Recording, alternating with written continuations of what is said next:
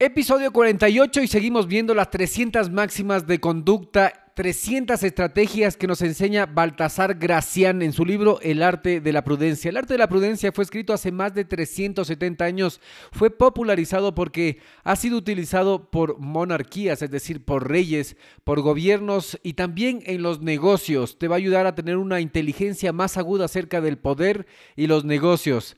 Así que quédate porque el podcast inicia ahora.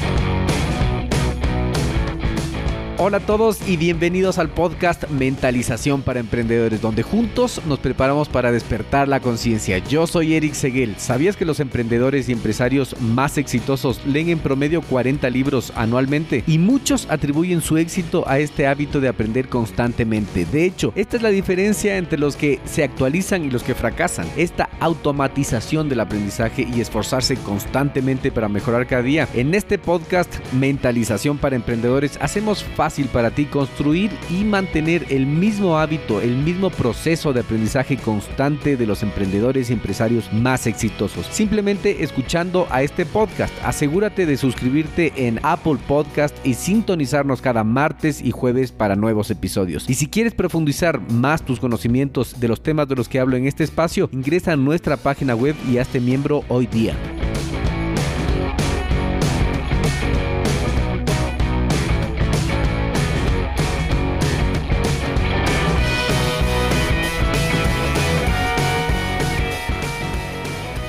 Son 300 estrategias de conducta que nos enseña este libro donde aprenderemos no solo a mejorar nuestra agudeza en los negocios, sino que también a entender el poder.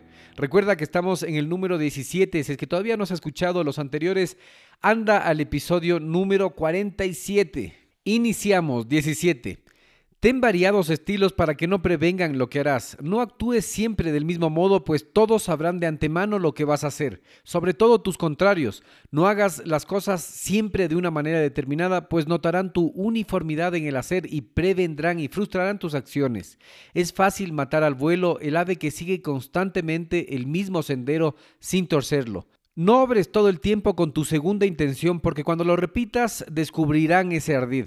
Espera siempre la malicia, pues es menester tener gran sutileza para vencerla. Haz como el jugador sagaz que nunca lanza la pieza que el contrario espera, ni mucho menos la que desea.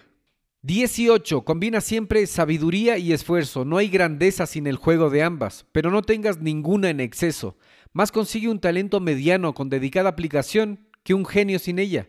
La reputación se compra a precio de trabajo y se valora por él, pues poco vale lo que poco cuesta. Aún para los empleos más sencillos se requiere aplicación que rara vez se opone al genio. Muchos no son excelentes en un puesto mediano porque se lo impide la desesperación que tienen por llegar a un cargo más alto, donde no pasarán de ser mediocres. Esto está muy mal pero está peor conformarte con ser mediocre en un puesto alto, pudiendo ser excelente en el mediano. Se requiere pues que tengas talento natural y esfuerzo que lo complete. 19. No crees demasiada expectación. Es frecuente que lo muy celebrado antes de realizarse parezca después menos que la expectativa que se creó. Nunca lo real ha igualado a lo imaginado, porque es fácil concebir algo perfecto, pero muy difícil realizarlo con exactitud. La imaginación se casa con el deseo y crea una fantasía que es lejana a lo que puede dar la realidad. Por grandes que sean las excelencias que hagas, no bastan a satisfacer tu idea. Y mientras más hayas engañado a la gente creándoles exorbitante expectación, más pronto se desengañarán y dejarán de admirarte. La esperanza es gran falsificadora de la verdad. Corrígela con cordura y procura que la satisfacción sea superior al deseo. Mejor es dar unos principios, unos detalles para despertar la curiosidad, sin engrandecer demasiado el objeto buscado. Mejor es cuando la realidad excede la idea y da más de lo que se creyó. Olvida esta regla si las cosas te salen mal pues en ese caso lo que ayudará será la exageración. Cubrirás lo que resultó mal con aplausos y lo que se temió fuese un fracaso llegaría a parecer bien a todos. 20. Cada hombre tiene su momento. Que una persona sea desfasada o no, depende si su forma de ser responde al tiempo en que vive. No todos tuvieron el tiempo que merecían y otros lo tuvieron pero no acertaron a aprovecharlo. Algunos tuvieron virtudes que los hicieron dignos de mejor siglo, pero lo bueno no siempre triunfa. Los hombres y las cosas tienen determinado su instante feliz y hasta los más excelentes les está determinada su hora de uso. Pero el hombre que posee sabiduría, que es eterna, lleva una ventaja. Sabe que si este no es su momento, muchos otros lo serán.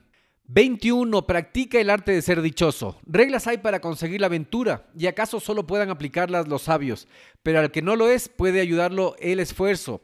Algunos se conforman con ponerse a las puertas de la fortuna a esperar que ella les dé la dicha. Hacen mejor los que dan un paso al frente y se valen de su audacia, la cual, si se acompaña de las alas de la virtud, pueden alcanzar el triunfo y acariciarlo y recibir los beneficios.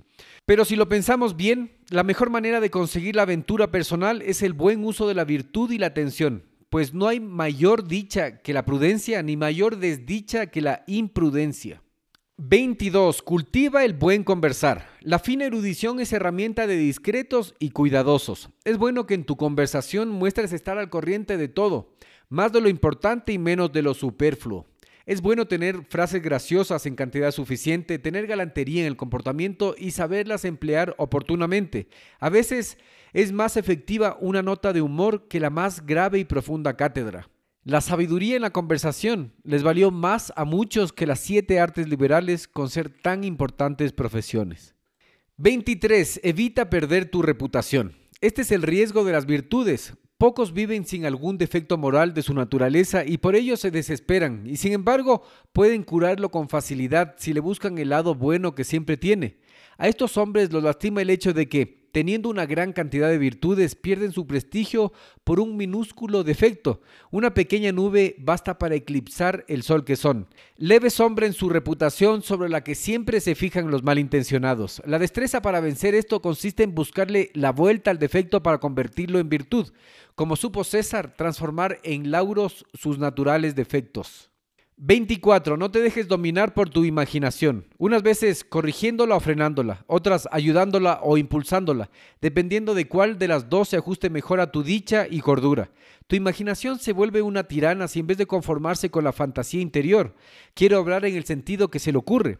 Entonces puede hacerte la vida fácil o difícil, según el tipo de necedad en el que ella se apasione haciéndote demasiado deprimido, demasiado satisfecho de ti mismo. Te producirá grandes penas al convertirse en un necio verdugo. Todo este daño puede hacerte la imaginación si no la dominas con tu juicio recto y prudentísimo. 25. Aprende a ser buen entendedor. Arte entre las artes fue hace un tiempo saber razonar. Ya no basta, es menester que sepas usar la intuición, y más cuando quieres liberarte de engaños. No llegará a ser entendido el que no sea intuitivo. Hay maestros de la corazonada y linces que adivinan las intenciones. Las verdades que más necesitas conocer vienen siempre a medio decir, y por ello es necesario recibirlas con mucha atención para deducirlas. Si descubres buena intención, cree en ellas. Si es odiosa, desconfía y atácala. 26. Hállale el punto débil a cada uno. Es el arte de manejar voluntades. Cultiva la destreza de saber por dónde llegar a cada uno.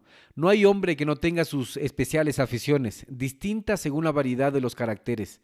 Todos adoran algo, unos las alabanzas, otros la fortuna y los más el placer. El secreto está en conocer cuál de estas adoraciones tiene cada uno. Conociéndolas, sabrás cómo dirigirlo hacia donde deseas es la llave con que entras al amor de los demás.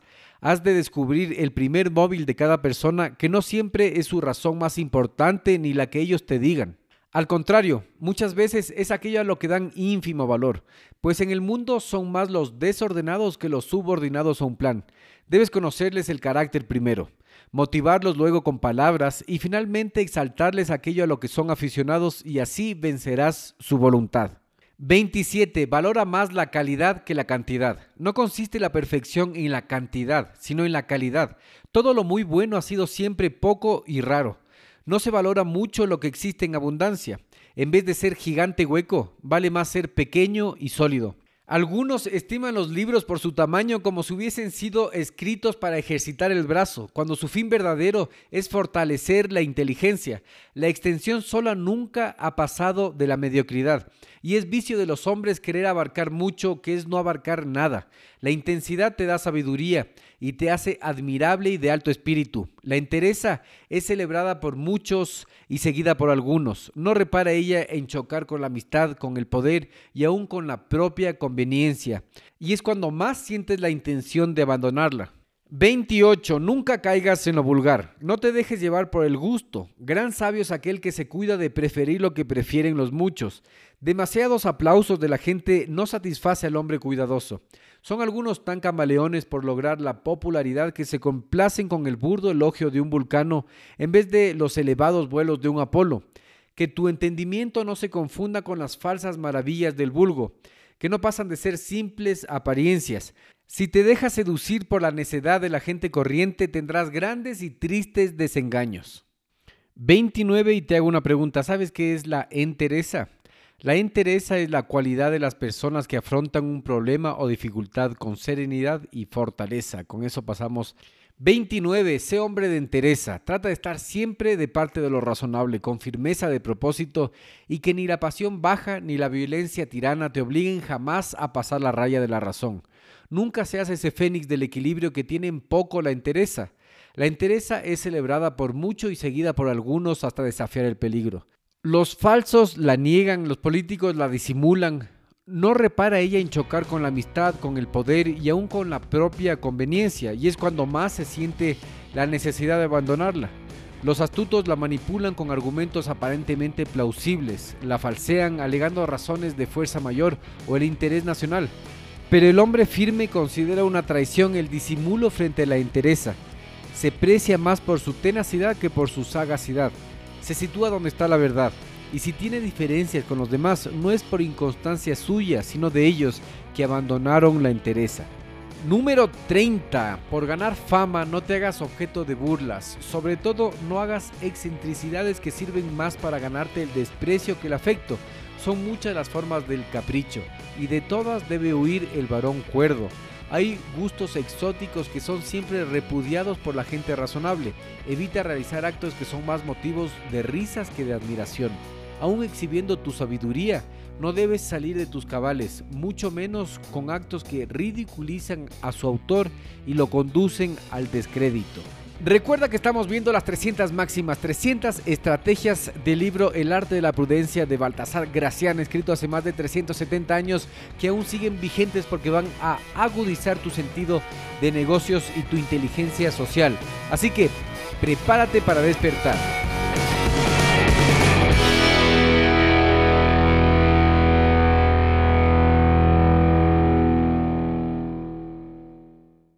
En este minuto voy a hacer una pequeña pausa para hacerte una pregunta a ti que estás escuchando. ¿Estás conmigo? Escucha esto. ¿Alguna vez has pensado en emprender en el Internet? ¿Tienes una mentalidad de abundancia? ¿Crees que enfocarte en lo más importante te va a generar resultados? ¿Quieres emprender sin dejar tu empleo actual? Cuando empecé mi negocio en Internet tenía muchas dudas, como por ejemplo, ¿qué puedo vender? ¿Qué herramientas utilizo? ¿Cómo vendo? ¿A quién le vendo? Es más, ¿cómo llega el dinero del Internet a mis manos?